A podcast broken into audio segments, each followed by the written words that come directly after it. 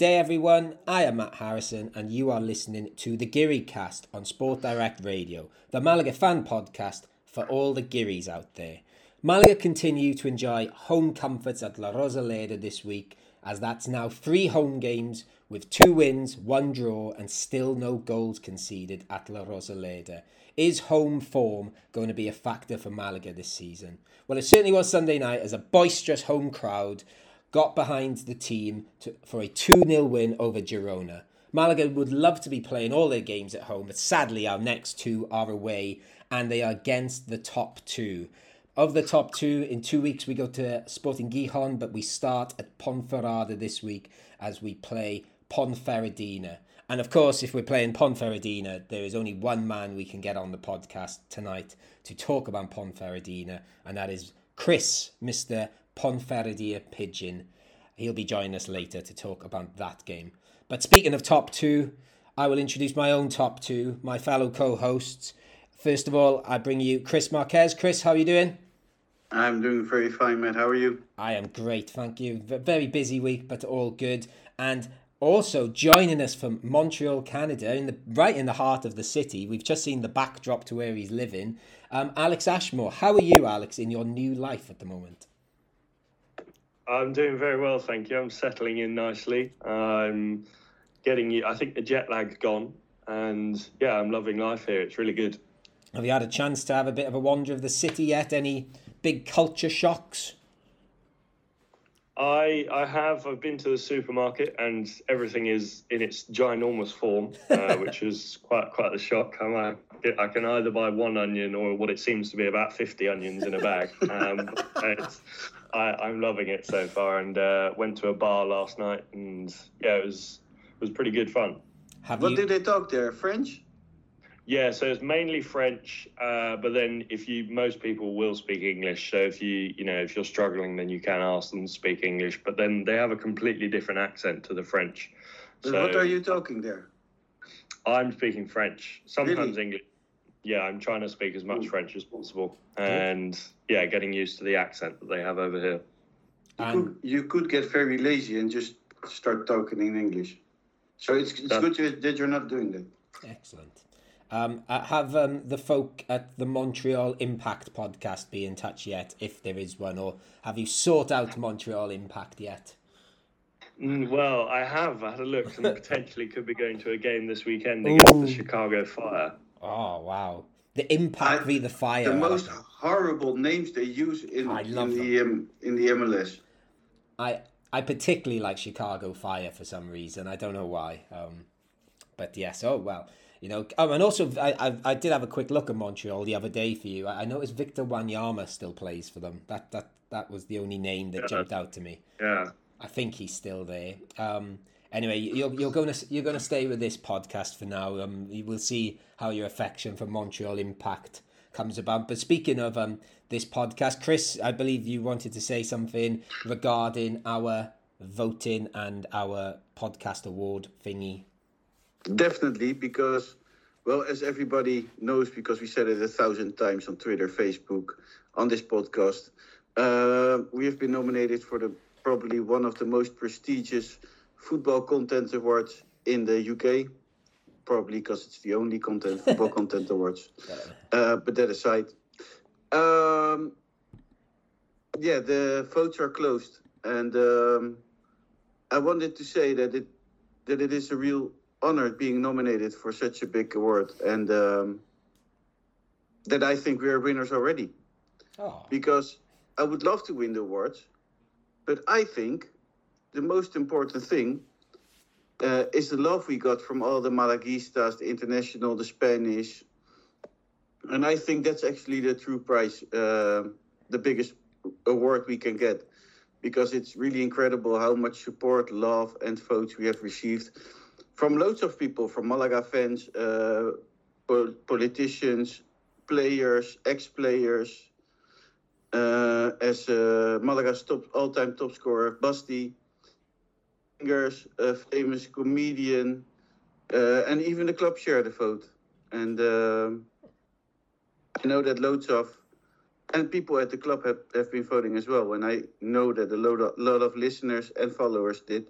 So Um, it's really incredible. And whatever happens, the 14th of October in London, we already won the biggest prize we could win by all the love we received. Lovely said, Chris. I, I don't think I can add anything to that. Beautifully put. Um, also, there's a little bit, uh, bit, a bit of a link to our opponents next week. You know, you know, on my little um, how we grew to quite like finding out facts about the places we were playing away. Um, Ponferrada is where they host uh, Spain's uh, Golden Microphone Awards, basically some radio awards. So there you go. Maybe we can make it onto there one day. no, I think I think I think that might be more Spanish language, but you know, maybe our friends over at Sport Direct can try and get on onto that and have a have a trip up to Ponferrada for the Golden Microphone Awards because there's the museum. There's something with the beer, I believe. Okay. Because around Christmas, uh, Chris Pigeon or uh, Senor Pigeon, as we call him, always tweets around, around Christmas about the I don't know how many days of Christmas with beer. We go. We have to ask about that later. Okay, we'll ask about that later. Um, yeah, and apparently the Museum of Radio's there. So there, there's my tick the box of my little facts about the town. I wasn't. I didn't even plan on using those. I just remember reading them the other day, and when you were talking about the awards, it, it came back to me. Um, news. There's there's not too much news this week, so I think we might just fire through it. Um, Season tickets are on sale for Malaga fans now. Um, I'm not having much luck buying mine, but I won't go into too much detail there. Because uh, obviously we had 11,000 fans on Sunday. And yeah, so, you know, things are slowly returning back to normal. I, I don't know, has anyone heard how many season tickets we sold? I heard around 5,000 the other day, I thought. We have sold more than 5,000 already. And that was in one day. That was Monday. So I would have to ask the club. I will ask the club next week how much they've sold already. Okay, I'll um see. This is why I'm getting a bit frustrated. I just want to get mine sorted. I'm trying to get it sorted, but it's yes. I'm not. I'm I'm struggling to navigate the system they have online um for various reasons. But we'll leave it there. Um, there was supposed to be a birthday party for La Rosaleda this week. It was the 80th anniversary of the opening of our beautiful home but it was cancelled for a couple of reasons. There was a, quite a lot of rain forecast for down here in the Malaga province. Uh, it didn't rain too much in Marbella. I don't know if it hit Malaga. And also, they decided with the the big news down here at the moment with the fire in uh, Sierra Bermeja that it might not be the best time to have the celebration. Um, I think that's the right call. I don't know about you guys. I think for the fire, yes and for the rain as well, because um, 99% of Spanish people are allergic to rain. Once it rains, nobody goes outside. Everybody's like, I don't know, like independent days here. Uh, that's how Spanish people react to uh, to to rain. Yeah, and and also to be fair to the club, they sort of did a a classy touch on social media. Obviously, they posted lots about it being the 80th birthday of La Rosaleda, but they said they celebrate, you know, it was still time to celebrate because it did rain Tuesday and it did help um, quash those fires a little yeah. bit. They're still going, I believe, but it sort of diminished them significantly. Um, yes, it's, it's, it's horrible what's happening. It is, yeah. There was, um, I don't know if people saw, I, I went running Friday night when the fire was particularly big and I ran around the corner, like out of Marbella into, or, well, towards Puerto Banús, and I looked up at the mountains, and there's just fire coming over the top. It was like something from the end of the world. It was, I and I like stopped in my track. Was like, whoa! It was horrible. It was really not good to see. But uh, was that your first fire since you live in Marbella? Yeah, yeah. I think there might have been a little one before, but the you know these are particularly big, aren't yes. they? Um, anyway, um, let's go back onto sort of Malaga football stuff.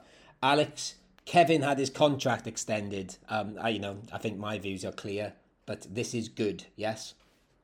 This is fantastic. This is, you know, I, I keep putting labels on these young players, but he is one of the most exciting young players at the club, isn't he? He is, he's got that pizzazz and style that you know it's just brilliant to watch and brilliant to see that he's uh, extended his time at the club. And, and you've just used the word style. I want to bring up one more thing there. Um, did we enjoy the leather jacket he wore when he was signing the contract? Because I did. That's the old contract, I have to say. That's Oh, the old it? picture. Oh, I, I, do you know what? I had a feeling it might be, and I forgot to check. But still, let, let, let's say nice things. It, it's a cool leather jacket. He's, he's a cool guy. With, um, we haven't really talked about our players' moustaches this year. I, I think he might have the coolest moustache because it's like quite subtle. I think he's the only one who has a moustache. Uh, Jozabed still got his sort of Ah, odd one. Yeah, we've we've lost a lot of moustaches now. I think about it. We've got we've got beards, but less moustaches these days. So, hmm. But I think he's he's got a nice little moustache, nice and did subtle. we did we ask um, Ivan Calero about the moustaches last? I don't think we do. Maybe we need to get him back on for an extra five minutes and just go. Can we just have you on for five minutes, Ivan, just to talk Yes. to you about um, the big topic of moustaches and give us How horrible that we forgot to ask him. Yeah, I think I think we were trying to be professional that time. Oh, yeah. Yeah, yeah. I just thought I, I just enjoyed. I enjoy Kevin's fashion actually. I quite like the little wristbands he wears in the game as well. But uh, I think I just like everything about Kevin. Um, but obviously, Kevin has been playing a lot of football for us recently. But we're still waiting to see our new signing play football, Sekou. Um, he's back in training. Chris, is there any chance of him playing in maybe the next one of the next two games, or do you think it's going to be the maybe next the game, next game will be too soon. Maybe the match after Okay. next weekend. Yeah, I thought I thought I'd sort of thought maybe the Fuenlabrada game, which I think is in about well two and a half weeks' time now. Um, next week is Sporting Gijon. It is, yeah. We've got two away games in a row now against, as I said in the intro, against the top two. So, bit of a tough patch to come up, but we can talk about that a little bit later. And then finally, the only other bit of news, I was about to cut it off, and then Chris said before we started recording about one of our former players, young players, is in the Europa League squad for one of the games this week. Um, forgive me because I don't know who they're playing, but you, you can tell us what player I'm talking about, Chris.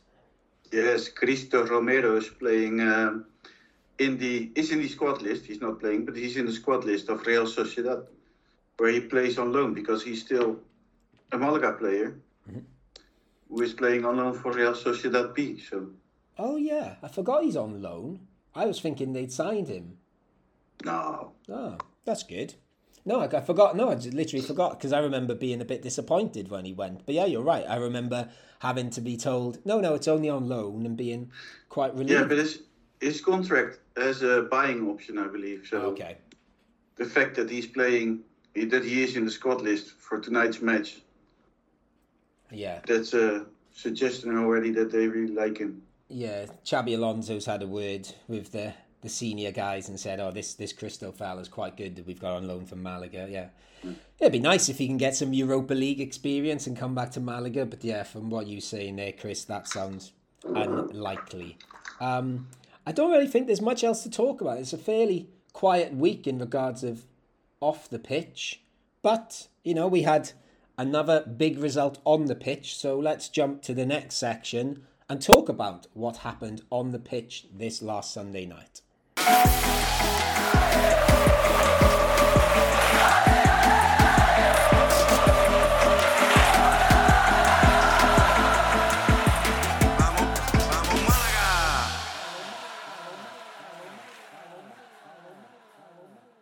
Malaga 2, Girona nil. Another great performance from Malaga on the pitch. And also a great performance in the stands too, as 11,000 fans came to La Rosaleda and made quite a lot of noise.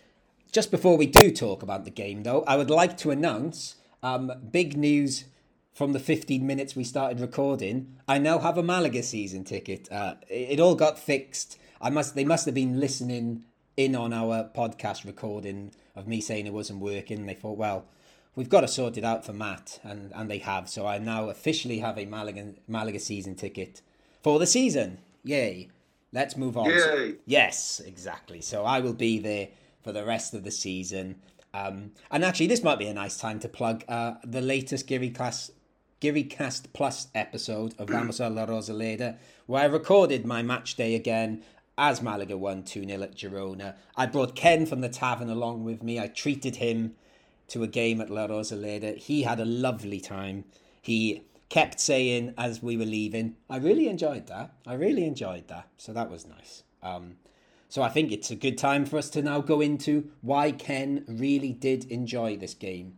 As always, we'll start Yes, with starting 11. But, Matt, before that, Okay. I forgot I have very, very, very important news. Okay. This is big. Like, you have big and you have real big. Okay. Okay. The Vengaboys have a new song. Okay. It's released five days ago. It's called 1999. Okay. Want to go back. So, it sounds like this. Oh, okay.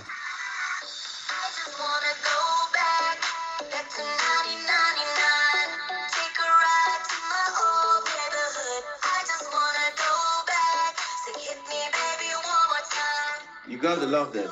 Okay, I'm loving it. Just that was a little bit like Alan Partridge when he forgets that he's been paid to plug chocolate oranges on the radio. I'd just like to assure people, unless Chris has got something going on behind our backs, we, we are not being paid by the Vengaboys to to plug their music. I, I think Chris Not yet, but not it can yet. happen one day. Maybe, yeah, maybe. Never say never. Wouldn't it be amazing? Not not to you know, I love our theme music. I think it's really cool, but it'd be quite fun if we could get the Vengaboys to do a remix one day. Oh, if we could get the Vengaboys doing a remix, we we we would want every award that's that that there is on earth for podcasts and football content. Oh well, there you go. So there's you know, go and listen to the Vengaboys' new stuff. Go and listen to their old stuff as well. That, that's always good fun. Um, uh, Chris said it was more important than the game, so maybe he's he's done the important bits now. But we will go back to the Malaga game. I know it's not quite as important as you know uh, uh, Vengaboys' renaissance, but let's look at the starting eleven. Uh, there's probably two big calls here. Uh, Danny Martin came in for Danny Barrio. Alex, do you think that might have been because Danny Barrio made a bit of a mistake the week before? Because he's not really done too much wrong, Danny Barrio. I, I kind of hope it wasn't because me and Chris are talking about this on the preview. Taking a player out for a mistake like that can can really hurt a player's confidence, and I hope it's not because of that. I hope there is another reason. He just fancied giving Danny Martin a go, and I mean, I did quite like Danny Martin. I must say, he played quite well from from what he needed to do. He didn't have to do a whole lot during the game, but I think he did everything he needed to do and did it well. Yeah, maybe we can talk about his performance in a bit more detail um, shortly. The other one, Chris, Roberto, came in for Antonin. Uh, was that the right call? Because I think we were a little bit critical of Antonin for his recent performances. I think it is, um, but I don't think we have can be critical with Antonin because he's putting he's playing in a spot that isn't his his position. So how can you be critical with that? Yeah. The question I have is, should we have signed Antonin if we play in a 4-4-2 formation? I would Because still, I would still say yes because we don't have that many wingers really, do we? Have Kevin and Paulinho. I don't think we have Hyro, who we're you know we're not big fans of. I think if we need depth, Antonin should be playing out on those wings, a bit higher up the pitch maybe. But I think if he was there and he was offered to us, of course we're going to take him. Yes, but that means that you're going to bench him. Hmm. And then if Kevin or Paulinho can't play, hmm. you will play Antonin. Yeah, Antonin, I, I forgive me, I can't remember which um, publication he did like a little interview with today or maybe yesterday, and he admitted like he's not been really fully fit, and he talked about how, like obviously the way Malaga play at the moment, we've talked about how high intensity it is. You do have to be pretty fit to fit into this team at the moment, and he said he's still finding his fitness. So who knows? Maybe that is a factor too, and he certainly would have been. I'm sure I know Jose Alberto has sort of made training quite intense from the little bits I've read, and he said like you know we train like we play. So I'm sure Antonin will be back up to fitness soon. Um, let's get into the game then. Uh, Alex, I, I don't really think there's too much else to say rather than it was another great start to Malaga, and I, I even I was sort of making notes in my phone during the game, ready for the podcast, and I just typed in complete dominance. Uh, was I being overboard there? No, I really don't think so. I think you know we we pressed from the beginning. We had chances from the beginning. We were we were taking shots again. We were you know creating chances, and i in the second half, Girona came back into it. But the first half was all Malaga. Chris, what about you? What did you make of Malaga's performance overall in that first half, especially the opening sort of half hour? I felt Sexy, I like it, very sexy. but sort of, but sexy with a rough edge, I would say. Yeah, definitely. Malaga was great. Yeah, um, I think like Alex said, the thing again, like when you see it up close, the the pressing, they just do not stop pressing, and um, I thought Paulinho, who I'm sure we'll talk about next, I thought he came out the blocks particularly But- well.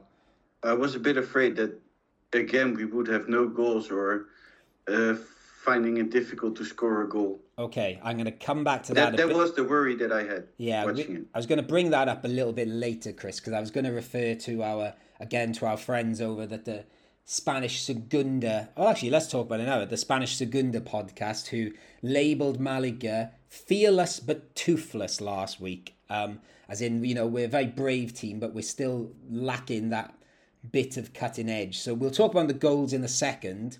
But you know, Brandon had a couple of good chances. Paulinho hit the post. Would we agree with that fearless but toothless description of us, Alex? Do you think we still are lacking that little bit up front? Yes, definitely. I think I, I, again, I go back to the match preview. I think the the striker position is something that definitely we I feel like we need a bit more support, and hopefully when Sekou comes back to full fitness, he will offer something. And yeah, I feel like you know we are we are creating those chances, but then yeah, sometimes it does feel like that final third we just lack that potency. I think is probably the right word. Yeah, which I think is quite interesting because I would argue that this was perhaps Brandon Thomas's best game for Malaga so far. But again, he is he's almost like um I see him as like a leveling up on Caye Quintana almost. He does that sort of Caye Quintana job of being a little bit of a nuisance and he does need someone Yeah. alongside him and like Chris has already alluded to, um, I don't think that's Antonin's role. We need a big burly striker who can finish. But but then uh, ten thousand times better than Caye Quintana. Oh, absolutely. That's what that's what I mean. When I say leveling up, I mean leveling up quite a lot. I think he's think I think this was his best game, like I said, for Brandon Thomas. I, I don't know. I th- I thought him. I, I thought he was great against Mirandes as well. yeah, that's true. Yeah, he was good. Yeah, he's been. I don't. I think I don't think I've said he's had a bad game so far. I think he's and he gets chances. Hmm? And I think the the fact that he doesn't score because he does everything right. yeah. Even the shots are pretty well. I think he's he's just unlucky.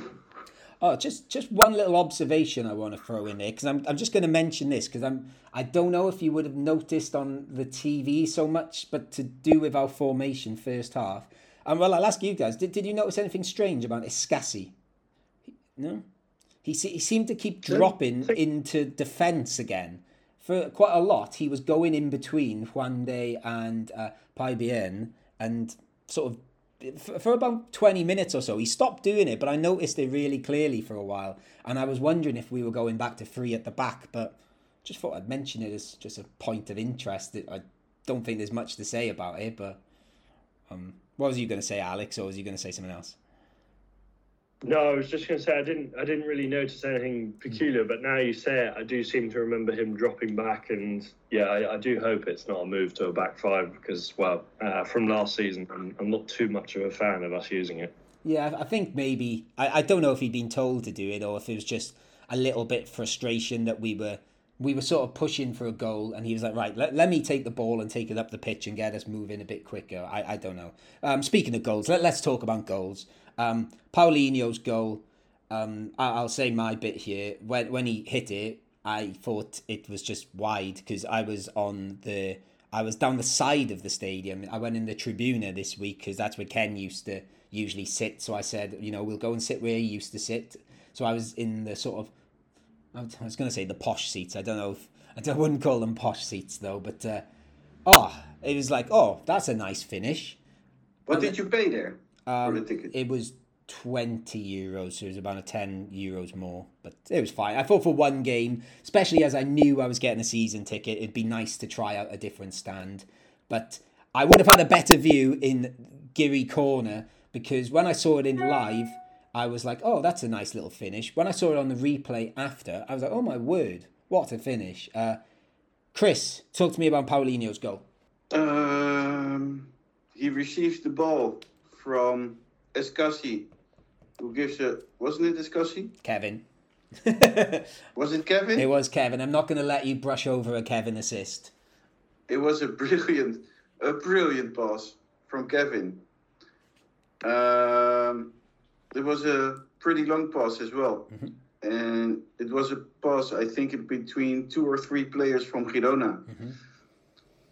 He touches the ball, and then you think he's going to pass it to someone else, but then he he drops it in the in the corner of the goal. Yeah, and doesn't just drop it. He sort of curls it around. It's sort of like he uses the the defender in front of him as a bit of a shield, so the goalie can't see where he's putting it because the goalie just doesn't have a chance. Um, he He, curls was, it so he much. looked pretty lazy, the goalie.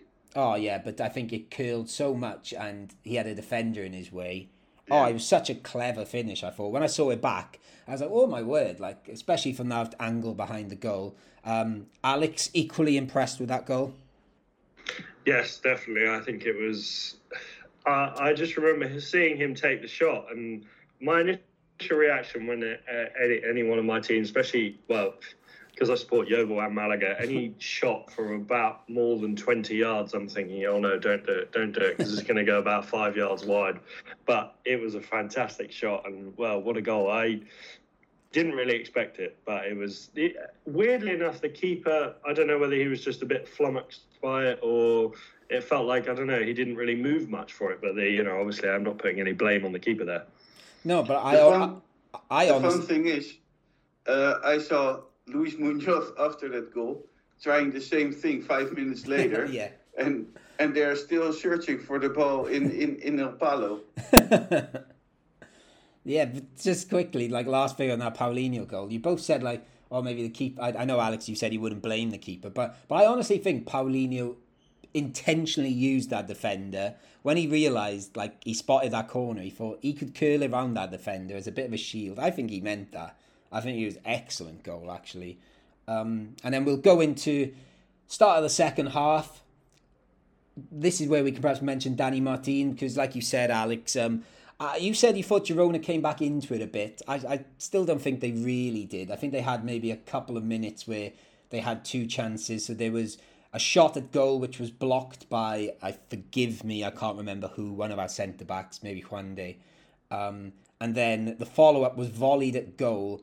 And Danny Martin makes an unbelievable save, I thought, um, getting down low. Um, so, Alex, you said earlier, what you you know that you can comment on that save as well. Why do you think what what what did you like about Danny Martin in this game? I, you know, generally feel like he, for a player his age, he he seemed very mature and experienced. He, you know, he made the right decisions, made a brilliant save, like you just said there, and. Yeah, I, I'm not making a decision right here on the spot to start him every game now, but I definitely think he is near or similar he has similar capabilities to Danny Barrio, if not maybe a little bit better. Hmm. Yeah, he seemed very confident of coming and catching the ball was the thing I noticed because the first few times the ball, you know, the few times actually Girona got the ball in the box, you think, oh, young goalie up against um, you know experienced strikers, and yeah, he just seemed to take it comfortably, comfortably till eventually I was like, I just had faith in him catching all those balls that were coming in the box. Uh, Chris, an- any impressions on Danny Martin compared to our Danny Barrio? He did a pretty. He played a pretty good match. The only thing I don't like um, is substituting Danny Barrio. They're both called Dan. Fun thing. Um, Danny Barrio after a mistake like that. I, I can understand that you want to give Danny Martin a, uh, uh, how do you call it, the opportunity to to play a game, but you should always do that after Danny Barrio plays a good game. I've got a crazy idea here, guys. What, what do you think about the idea of maybe playing one goalie two games, the next No. goalie two games? Speaking of which, actually, one of those goalies from our rotating system last year has more clean sheets than any goalie in the league now. Juan Soriano's having a lovely time down in Tenerife by the sound of it. So, um, Yeah, wearing that ugly kit. yeah, yeah, that's a, a different story. Um, yeah, just a couple of other quick things then before we talk about what proved to be um, the the goal that secured it, if it wasn't secured already. Um, I was just going to quickly, you know, um, let let's get on to our section of we need to talk about Kevin. A- any strong opinions on Kevin's performance this time? Much better than last. You think? You think he was better than last time? I think he he seemed a lot more like like uh, uh, you guys said last week. He seemed a little bit frustrated against Almeria. He seemed a lot more level-headed against Girona, and you know he seemed to a, lot more composed on the ball. And yeah, definitely he, he I think he played a lot better against Girona. Yeah, I, I would, I'd suppose um, the difference was maybe this time where the game against uh, Almeria, there was a lot more tricks, and I don't know, maybe it was a bit more rock and roll, and this was more of an easy listening. Kevin, he was just he just did what he needed to do, played nice little passes. Like Chris said, the the pass to set up Paulinho's goal was very clever, and he cut inside. Yeah, I just thought It he was wasn't not, clever, it was brilliant. yeah, yeah, it was brilliant as well. Um, but it was sort of, yeah, I just think he did everything right. It was not as fun as other performances, I don't think, and I, I hope, But- I want to see the fun more. But I'm happy if he, if he's not got her in his locker that night, or he, I, I'm just happy for him to play a nice and clear, nice clear head, nice and tidy. Go on, Chris. Sorry. Matt, you realize that you already compared him to Grealish, Yeah. yes? Yep. And last weekend, you said, "Oh, I wonder," or you talked about, you compared him to Ronaldo. Yeah. That. Ronaldo. Let- I'm saying it in, in, in Portuguese. Let- let- Ronaldo. Let, let, let's be clear there. That was a bit of a tongue in cheek comparison. I, I, I don't think he's stylistically at all like Ronaldo. I was just making a bit of a joke about the hoo ha Man United were creating about Ronaldo. It was just a little joke about that. But with, with Grealish, I was generally making a comment on. Obviously, I'm not saying he's a hundred million pound footballer yet. Um, but I mean, like the stylistically, he's a bit more like Grealish. I think he's got that arrogance and swagger. Um, I don't think he plays anything like Cristiano Ronaldo. Just to clear that I up. no, He has that arrogance. yeah, I don't. Yeah, like I, am gonna say swagger. I like using swagger rather than arrogance for Kevin. Um, I suppose you could. They're one and the same at times. Um, yeah, just a couple of other quick things then until we get to the end. Um, substitutions. Antonin came on for Roberto. Jozabed came on for Kevin eventually, and Genaro for Escassi. Uh, Antonin still not finding his feet again. Um, I don't think we need to really say much more on that though. Um, Jozabed a bed a little bit quieter this time because I know Chris, you were particularly impressed with him in the Almeria game. Um, not that he did anything wrong, I don't think, but uh, I No. di- and and I I, didn't really I agree with you. I didn't really notice Genaro again. I was a bit worried taking Escassi off. Maybe they thought But Genaro is like a player who does it tidy. on the position of Escassi. You have a player who you have players who who suck, who do a good job, but you go, won't notice because they're not brilliant. They just do what they have to do. And there you have brilliant players, and only the brilliant players you will see and notice that they're playing a br- brilliant game. Yeah. Uh, That's Escassi. Yeah. Um, and then just quickly before we talk about our performance, I was just going to make, I was going to ask you about Girona because I, I don't know if, again if I'm getting caught up in the excitement of the stadium. Like I said, it was a good atmosphere there. It was really loud in there, and Malaga looked good. But Girona, I thought looked absolutely awful. Alex, w- was I right to say that? I really thought they didn't do much at all.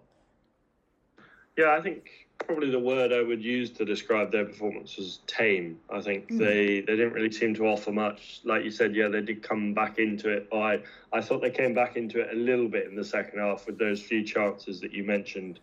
And maybe I think end to end for a bit was probably the right way to describe that period. But yeah, just tame didn't really seem to offer much. Obviously, without Stuani, we're not, you know, obviously they're they're probably missing their star mm. player there, so it's But difficult to judge them completely. But yeah, definitely not what they were last year. that's the question, right? How important is Stuani? And what would have the result been with Stuani? Or not the result, but the way they played? Yeah, quite possibly. I'll offer my the analysis I offered on our way home was I I punned on the hit of the famous rock band The Knack, and I said, "Oh my Girona." one of my awful puns there. Um, or one other thing we did enjoy. Oh, there's two things me and Ken enjoyed about Girona actually. Um, their manager Michel got sent off. He was going crazy on the touchline for a long time, so I wasn't surprised. But there was a man with him, and we never worked out who this man was. Um, he was quite a The rota- old guy. yeah, the he- older guy. Yeah, with a blazer and a clipboard, and he was marching around with his clipboard everywhere. And we enjoyed watching him. He was, uh, well, we don't know who he is, but he was our favourite uh, Girona Do, puppet. do we think Girona has a, a reason to, or the, the coach had a reason to cry all the time like that from the sideline? I, I think frustration just at his team, and then maybe there was maybe little things.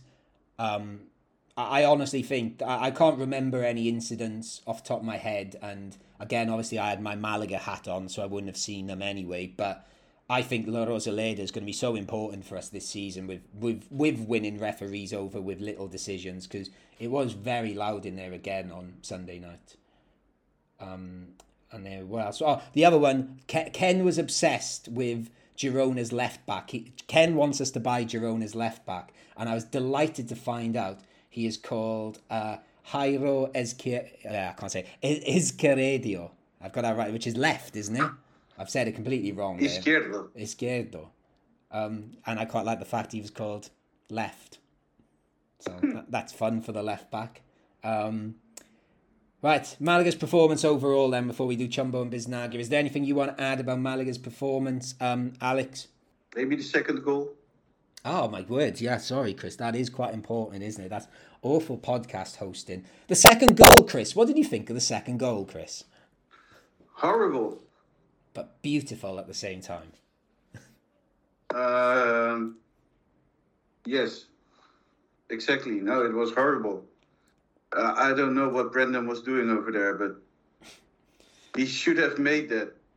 Yeah, so basically, for those that maybe didn't see it, Brandon bursts through from the halfway line. He's pretty much one on one with the goalie. Yeah. He, he takes the ball around a defender that catches him up, hits it at the goalie. The goalie hits it into the defender, who clears it off the line, but clears it right into Paulinho, who's sliding in. And It was great that, that Paulinho kept walking. well, this That's, was that's just brilliant. this was what I was going to say. I think this is a sign of the amazing job Jose Alberto is doing. That our players in the 93rd or 94th minute, whatever it was, are still running into the box. And, tr- you know, obviously Paulinho wants to get a goal, but the the effort to chase it, I thought this that is symbolic of this new Malaga, that uh, that tackle on Yeah, the line. but when when when Brendan screwed it up, I think I wouldn't go. Still keep going for the for the ball. yeah. Maybe. I would think the chance is over and, and bye bye to the loop. But he still believed. He re- really worked for it. So really great. And how Brendan got away was brilliant as well. It's just the finish. Yeah, yeah. He looked, he, and to be fair to him, he did. He did accelerate away a little bit. He did look a bit tired when he got to the box, though, because that defender caught him up. But yeah, you know, he got us up the pitch again. Um, I, I'm sadly, I don't think we can give him the assist for that one, but I suppose in a way he did get us the assist. Um, so yeah, Chris, now now you've rightfully made us talk about the second goal. Um, Alex, anything you just want to add about the performance or? Well, I think brilliant performance. I think more on the second goal. I agree with what Chris said. I think you know brilliant work from Brandon to get there. But then personally, I think he should have passed. When he got round the defender, he had about three or four yards of space where he could have laid it off to. There was about two or three Malaga players Yeah. there, and they would have probably got you know not open net, but pretty much guaranteed goal. I think you know obviously he wants to score. He's a striker, but I think in the interest of confirming the goal, I think he would have been better off to pass there. And and just one more thing I want to add to our stats corner. Um, I think we talked about one already. I can confirm we still have the most shots of any team in the league, which I still find incredible after the last two seasons. Um, but also we are second. We have the second most tackles won in the league of any team, which I was like, whoa, that's awesome. Brilliant. that we're attacking and and it, there wasn't tackles it was tackles won so again i think that shows how you know that's not just our defenders. We are tackling all over the pitch and we seem to be pretty good at tackling as well. There's never like a really late tackle or i know i'm saying this now we're going to end up with like But nine men or something in the next game. Being being tech, uh, being good in tackling also uh, means you're going to see a lot of fouls and a lot of dangerous situations. But not if we, think- not if we're winning tackles No, but when you win them, you also probably, if you do it a lot, you also True. lose them a lot. True, and actually, So- we we they Girona surprisingly had a lot more possession than us, which surprised me when I saw the stats about that. So, I suppose we've got to tackle them to get the ball off. Um, yeah, I, I you know if, if you've got 'em- if you want to mention any honourable shout outs, you can do it in the Biznaga section. But let's get the Chumbo out the way first. Then, uh, Chris, I'll go come to you first. Who are we giving Chumbo to? Well, now I have to pick one. I would say Roberto. Okay, that's an interesting one. I, I, I, now I think about it, I can't say I really noticed him too much. I thought he did well though, um, but that's fine. Uh, do you want to elaborate or just I didn't notice him. okay? Fair enough. Alex, um, who are you picking? Uh, honorary mention for Chumbo is Danny Barrio for managing to get booked on the bench. Oh yeah, which I think is unbelievable. Um, uh, but yeah, I think I agree with Chris on this one. Roberto didn't really do much, and I think you know rightfully subbed off in I think it was around the sixty minute mark. But also I think that's um, you've mentioned Danny Barrio there. I think that's also a positive, isn't it? That even though he's been dropped, he's still there on the touchline. You know, sticking up for his teammates, cheering them on. So that's a positive, I suppose, as well. Um, I really, really struggled this week. Um, I, I sort of choose um, chose Kufre in the end, not because I thought he played bad, but maybe because he was like in front of me in the first half. He made some really quite a few bad passes in a row, and I just noticed them. So not that I thought he played bad, but I thought I've got to pick someone, and I remembered these really sort of bad passes, so I picked Kufre. Um, let's go Biznaga then. I, I, go on, Chris. If there's any honourable mentions, you can mention them, but give me your Biznaga. An honorable mention uh, goes to Kevin. He was brilliant again. But this week, he's not getting my Biznaga. I will give my Biznaga to Paulinho. And if any of you, Alex, you always choose a different Biznaga. If you choose a different one, I will come to Canada and slap you with my flat hand. Ne- never mind the Montreal impact, you'll get the Chris Marquez impact. There you go. There you go. That's a nice bit. Yeah, I, I think I'll go. I, I'll tell you now, Chris. I'm not going to let you down here. Um, I'm going Paulinho. It was it was very easy for me. So let let's go to Alex and see if he is going to be controversial here. No, no controversy from me today. I think a, a few honorary mentions, though. I think Kevin was fantastic. I think Escassi played really well in the midfield. Yeah. Uh, Brandon, I feel like worked his socks off all game.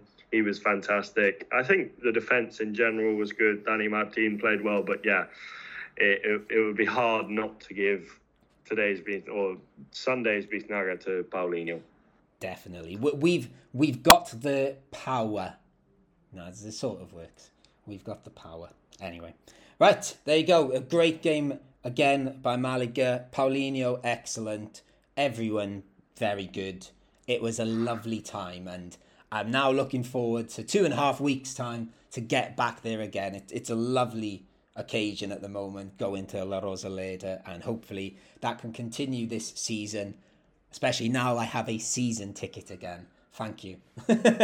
right, let's go over because we have got a tough game coming up. We have got Ponferradina. So let's jump over to the next section where we'll be joined by Mr. Ponferradina himself.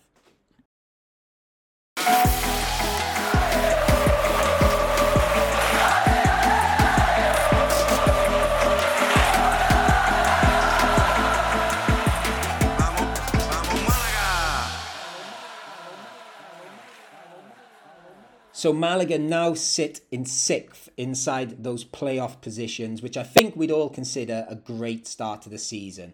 However, our upcoming opponents really have come flying out of the blocks. Of course, I'm talking about second place Ponferradina. So how have they done it and what can Malaga expect from them? Well, there's only one guy that can tell us all about Ponferradina, so I'm delighted to welcome back to the podcast Mr. Ponferradina himself, Chris Pigeon. Chris, how are you? Hi, Matt. Very well, thank you. Yeah. Guys. Yeah, all good. Um, you know, I'm a bit relieved, Chris, because I thought, you know, I'm glad you've joined us today. I thought we might have to start paying fees to get you on this podcast now, because I've seen you've been schmoozing with the big dogs at the BBC and Talk Sport. So I'm glad you've come and joined us on a humble podcast like this.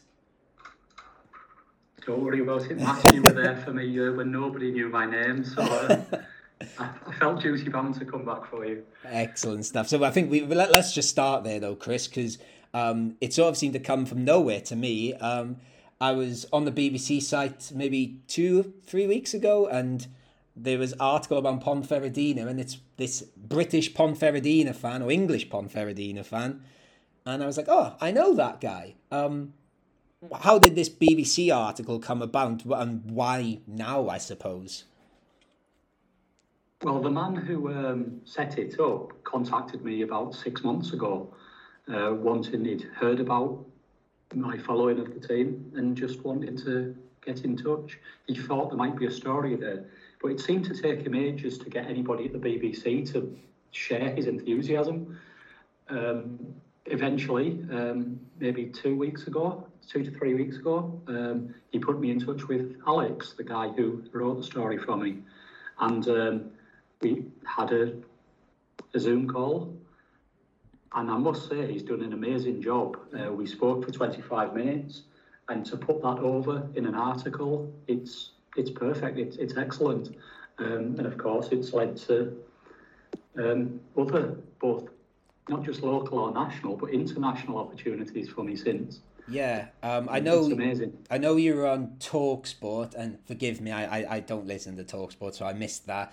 But I think you, I think when we were chatting the other day, or we were messaging about you coming on the podcast, you said, I think you said it was a radio station in Poland that got in touch. Am I right? Uh, a newspaper a guy in uh, Poland has been in touch. He's putting the finishing touches to an article entirely in Polish. Um, I will share that when it's out. Um, there's also, um, I did an interview with uh, La Liga TV, and um, they're going to possibly put it out this week, maybe next week. Um, but we, uh, yeah, that was um, an amazing experience as well. Yeah, great stuff. And and um, we were talking earlier, Chris. Um, I don't know why. I seem to know that Ponferrada hosts the Golden Microphone. I think they call it the Golden Microphone Awards or something. Essentially, Spanish radio awards. Um, maybe maybe if you can get back over to Ponferrada, you can you can feature in those awards soon. You're you're the you're the face it's, of good Ponferrada. that you mentioned those, Matt, because um, Luis del Olmo is a famous Spanish uh, radio presenter, and he was born in Ponferrada. He actually did the um, the uh, what's called the uh, like a kickoff, uh, fake kickoff before the game. He um, just on the, the game at the weekend. I. Um, I think he's in his 80s now, and um, there's a museum, a radio museum in Ponferrada called the Del Olmo Museum. So um, he's he's he's a source of uh, great pride for the El Bierzo.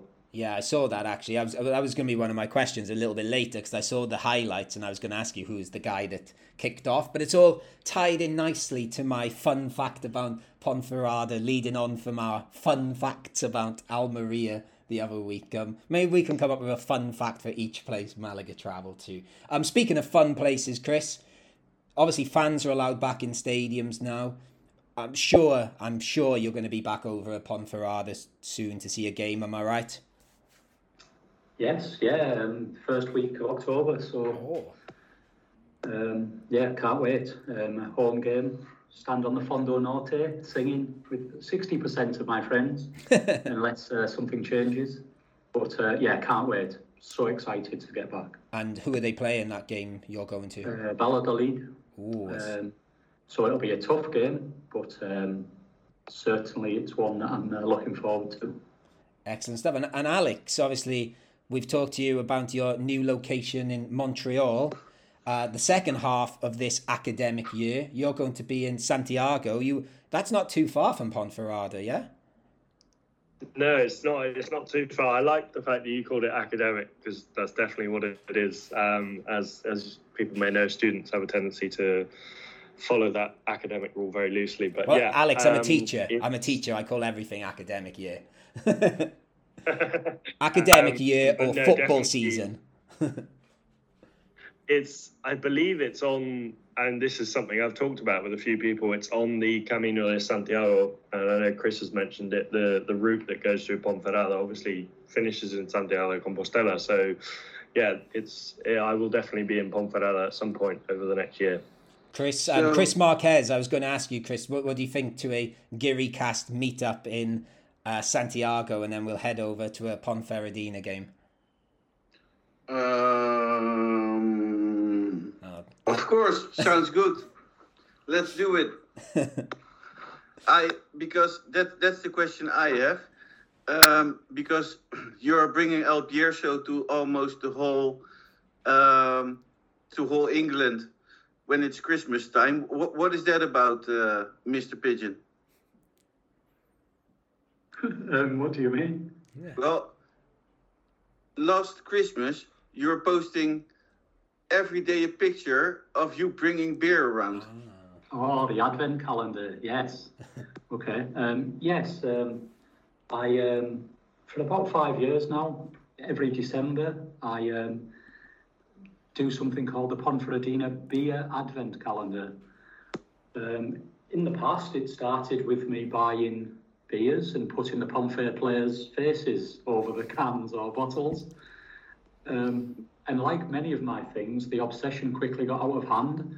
So I started going to uh, last year on a brewery tour for every day of December, um, taking my Pomfair flag or shirt or scarf or even um, anything to do with El Bierzo to have a picture outside. Made sure I bought um, some of the beers from the sites I'd visited, and um, it's uh, yeah been going for a few years now. So um, I need another one for December this year. Cool. Any So- suggestions are welcome. my question is if I go, if we do this Guiri Cast tour or this Guiri Cast match day in Ponferradina, will I get complete, completely drunk and wasted? Of course you will. Okay, then it's okay. Then I will come. there you go. Um, away from um, the you know the media surrounding Chris and his uh, Ponferradina fandom. Let's get to obviously. You might be drinking lots of beers at Christmas, Chris. There might be lots to celebrate. You might be on your way to a promotion. Who knows? So, let let's you know let's dig into what has been behind this amazing start for Ponferradina. So, we'll start in the summer has there been much ins and outs? I had a quick look at at things. I know you signed. Um, forgive me, your goalie's name, um, Ab- Abedzadeh, who I believe I've heard his name mentioned quite a bit. Forgive me for He's butchering. known as Amir, so just stick with his first name. Right, okay, Amir, yeah, and he's he's an international, isn't he? I think didn't he get called Yes, up? Iranian international, as was his father. Oh, and cool. he played in Portugal last season. And I know you lost um, one of your star players, um, Oscar Sielva, went to Eibar for um, was it around half a million euros, wasn't it? Which I can imagine is quite a lot of money for Ponferradina. Yes, certainly. 650,000 euros was the buyout clause, and that's um, the highest fee we've ever had for any player, surpassing Isi Palazon's move to Rayo last year.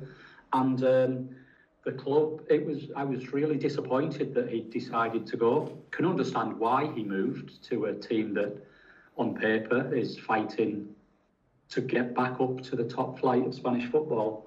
Um, and he had an amazing time at Pomfret. Oscar Sielva was a great player, especially last season. Uh, gutted to see him go. He was such a good player, such a nice man. Um, but the club have invested that money in the squad, and the big change, the seismic change from last season, is we always tend to have a big overhaul of the squad, retain between six and eight players only. However, we've always loaned them in the past, and this season we were making them permanent uh, transfers. A lot of them were given two-year deals as well, which adds to stability around the place. Some of them had three-year deals as well. Others have option for a third year, and um, we seem to have a much uh, more more depth within the squad because of that. The quality has certainly gone up from last year, despite losing Oscar Sielva.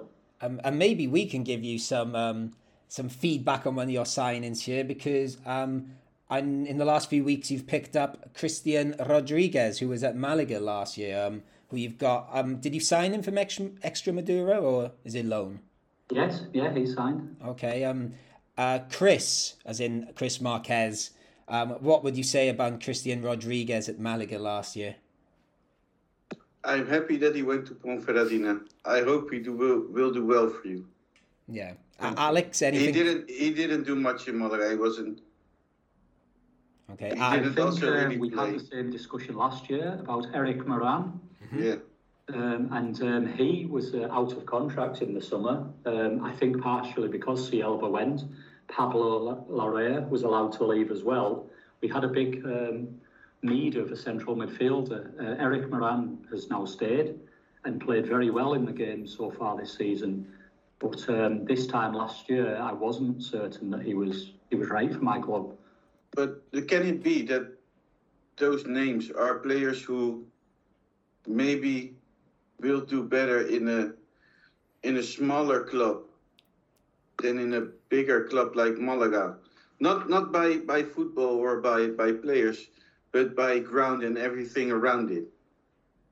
Yes, perhaps. Yes, um, Because yeah, Malaga has more fans, of course. more pressure, um, and Ponferradina is, with all respect, and, and that's the thing I like about Ponferradina, is a, is a smaller club, a great club with a great future ahead of them because they're doing very, really well the, the last few seasons, but it's a much smaller club. I think maybe that those players, I don't know, feel better Yes, at there's being something in that. Um, the um, we've had a number of players who've played several years in Segunda who haven't really achieved um, anything, and um, and yet have excelled at Pomfret.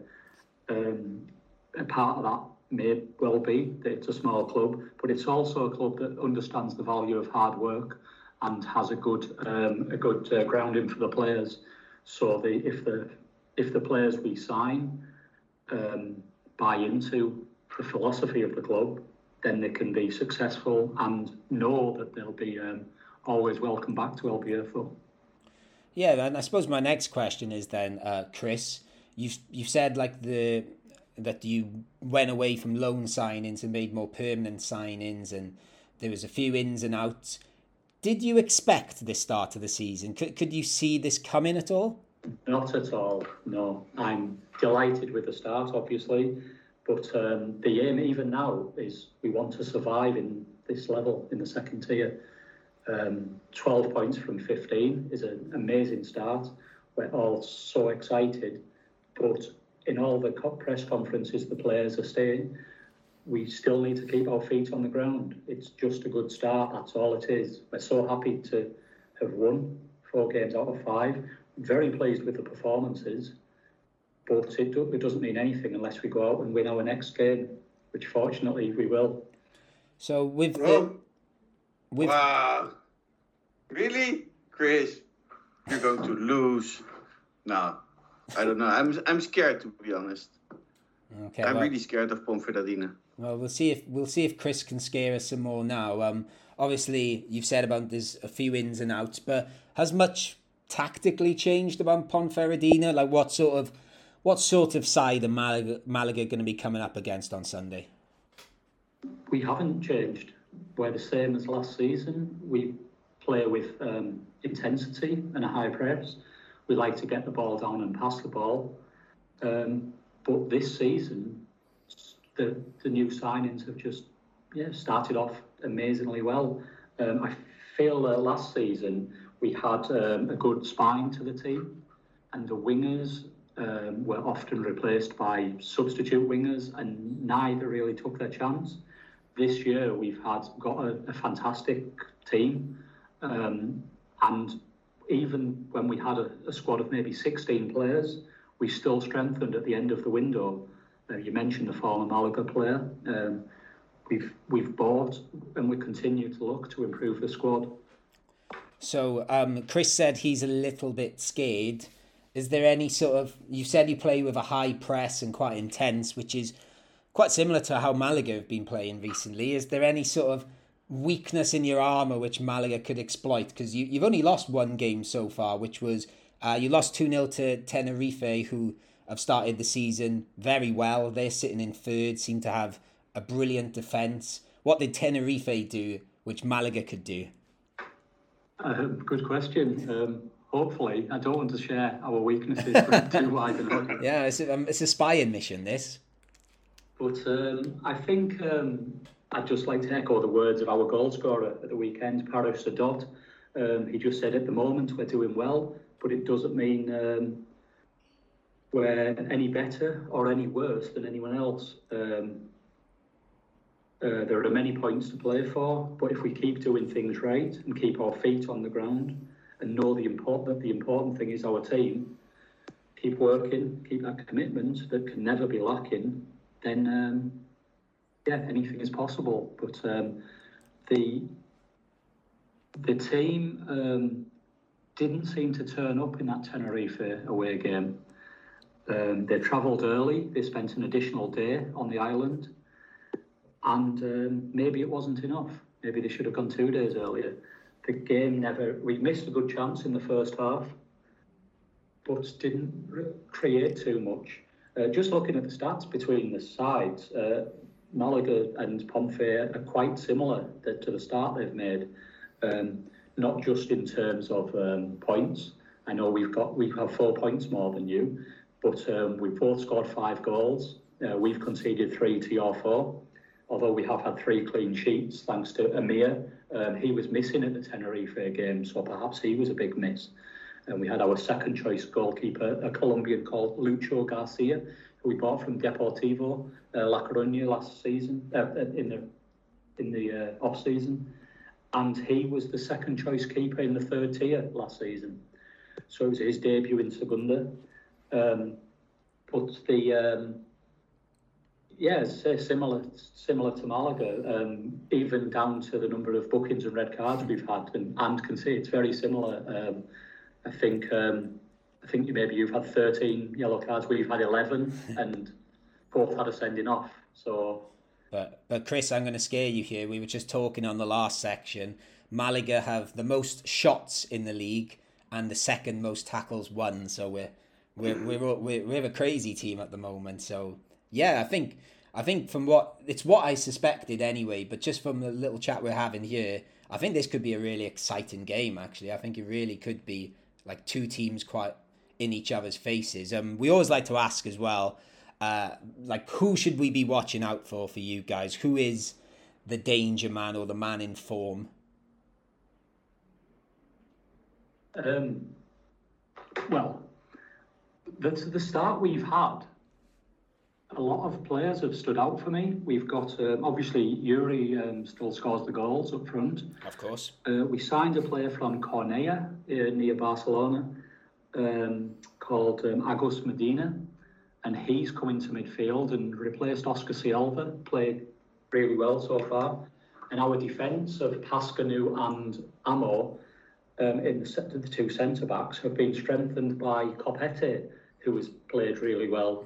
So um, though we had a decent spine, we've strengthened that spine of the team, and um, we've got pace on the wings. I agree with you. I think it'll be a really interesting game, intense, full of passion. Um, certainly with the uh, home support in as well.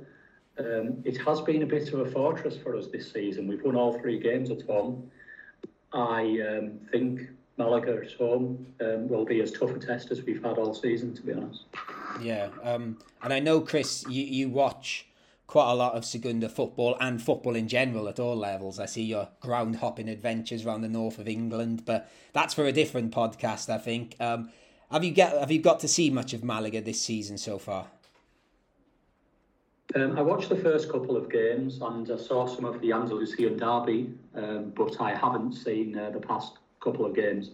I obviously watched the highlights, seen the goals, um, and as you know from earlier, I've been looking at your stats Yeah. um, about bookings and sending off. So um, I want to ask I, you uh, one other question linking to that because I think it might have been after the first game of the season and you messaged me about something and then you we chatted for a bit and you said you really like this Kevin fella, don't you? And you said something along the lines of I, I, I don't know, I can't remember your exact words were, but you said you wasn't fully impressed with him. I was going to ask you about that. yet to be convinced are words that are That's, going they, that's the words you me, used, yes.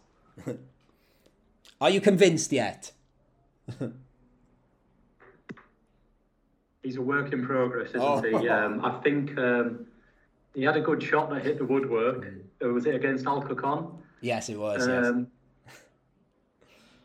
I've not seen enough of, of him, to be honest. Um, but I do, I, I love what he stands for, that he plays without fear, that he takes on his man, and hopefully he can work on his assists and goal scoring, which I'm sure he will. And um, yeah, I, I hope he does well for you beginning after the weekend. Of course, yes.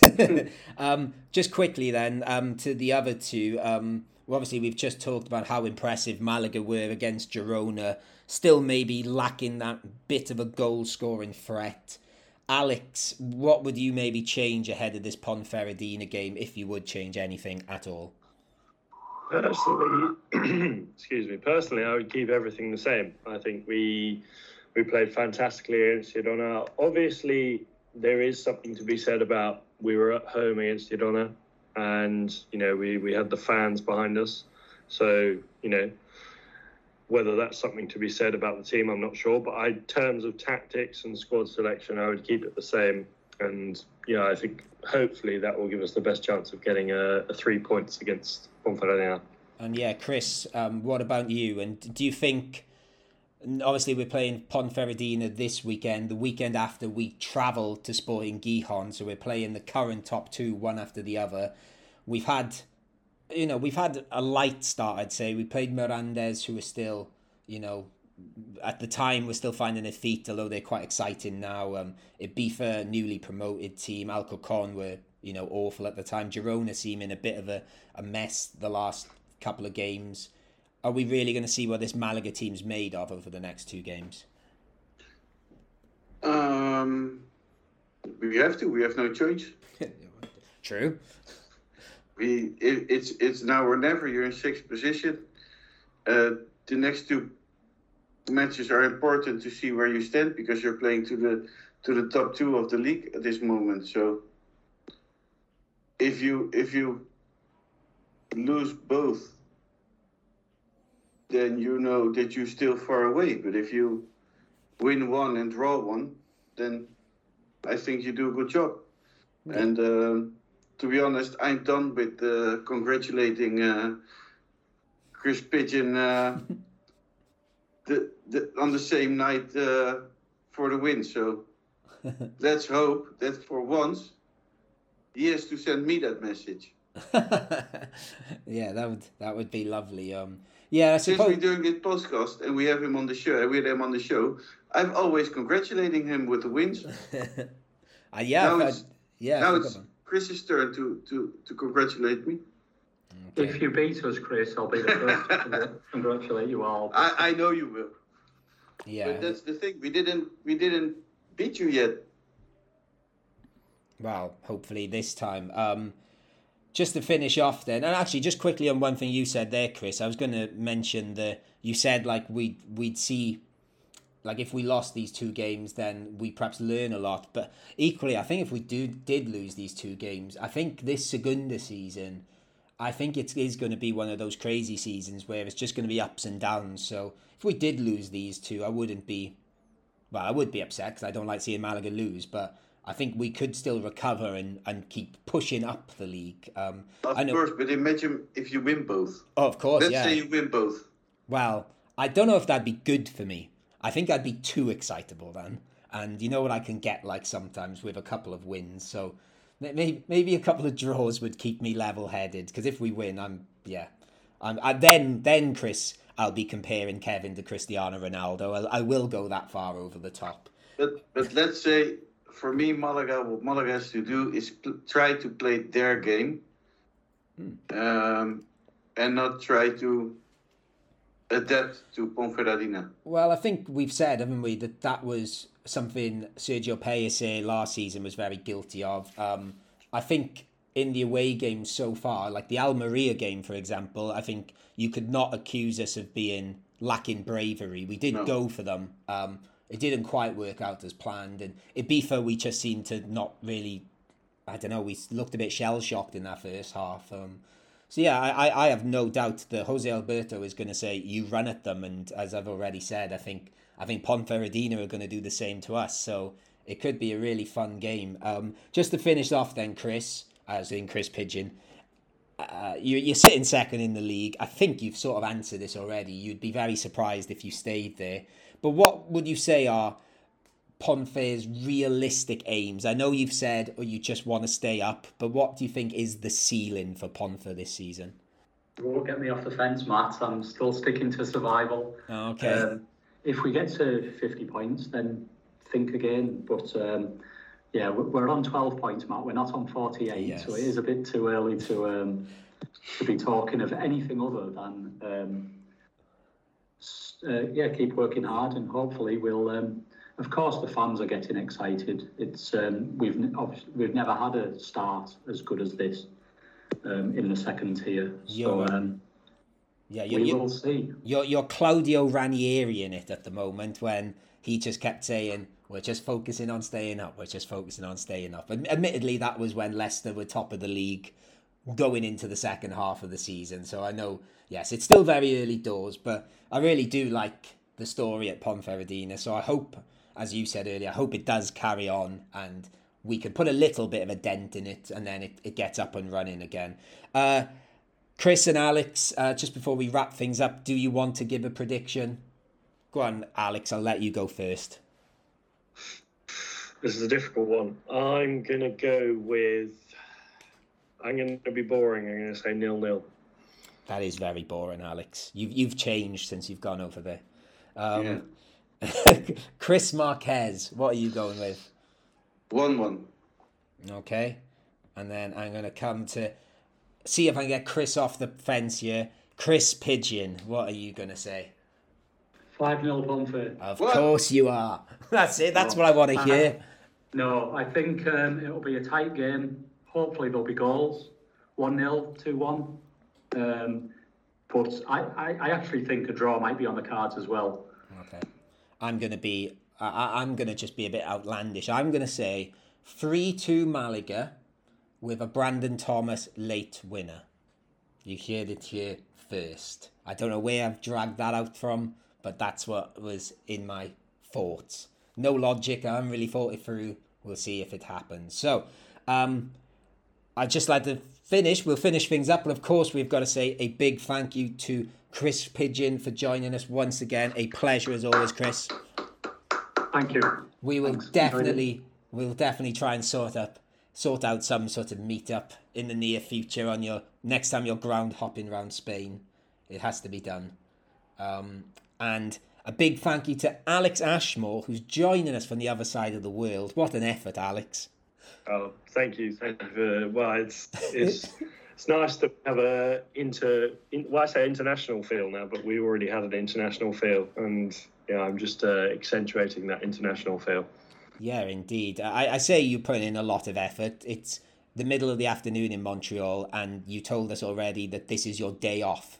So Wednesday's day off. So actually, minimal effort, if anything, Alex. I don't know why I'm commending you. I'm putting in more effort here. I'm doing this on a work night.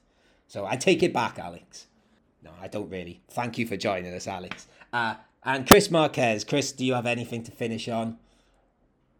Um, thank you, Chris Pigeon, a big friend of the show. Always nice to have you. Um, I have something Okay. because we're going to do something fun. We are having uh, Malagista come together in London on the 4th, 13th of October. So, um, watch our Facebook, Twitter to keep up to date. I'll see you all in London the 13th. Matt had a good idea for for a pub to go to. What was the name? Um, it- Hercules. Yeah, Hercules Pillars. I, I just there, there was little thought put into that. That was literally my logic was that's where all the Swansea fans in London used to meet up. So I just used that and Sounds great. So we might use that pub. If you have a better idea, yes, contact us. Uh, but see you all on the 13th. excellent stuff. Yes, Chris is uh, considering me and Alex are the I, I hate calling myself British, but the British ones. Uh, Chris is our British representative in London that those few days. So yeah, definitely get along to that and like Chris said, follow all the stuff. And yeah, be great to see a few Malaga shirts in the capital of London. Um, yeah, but thank you for listening. Please make sure to subscribe and do all the stuff podcasts ask you to do. As I keep saying, it'd be nice if people left us some reviews on iTunes. That apparently helps podcast algorithms and boring things like that. So please do that. Please leave a nice review as well. You know, let's try and be, or, you know, let's not be mean. But anyway, thank you for listening. or send nudes. Nudes are always welcome. Yeah, I don't think you can do that on Apple Podcasts, but yeah, you know. But we have Twitter, we have Facebook, Instagram. Yeah, okay. Well, I'll leave, leave. Uh, Chris is in charge of those, so I'll leave that to him. What he gets up to in his spare time. But thank you You for can listening. always ask Alex. I'm asking it for you. I'm married already. Well, I'll try for the third time. Thank you for listening to the Guiri Cast. I've been Matt Harrison. Adios and vamos Malaga.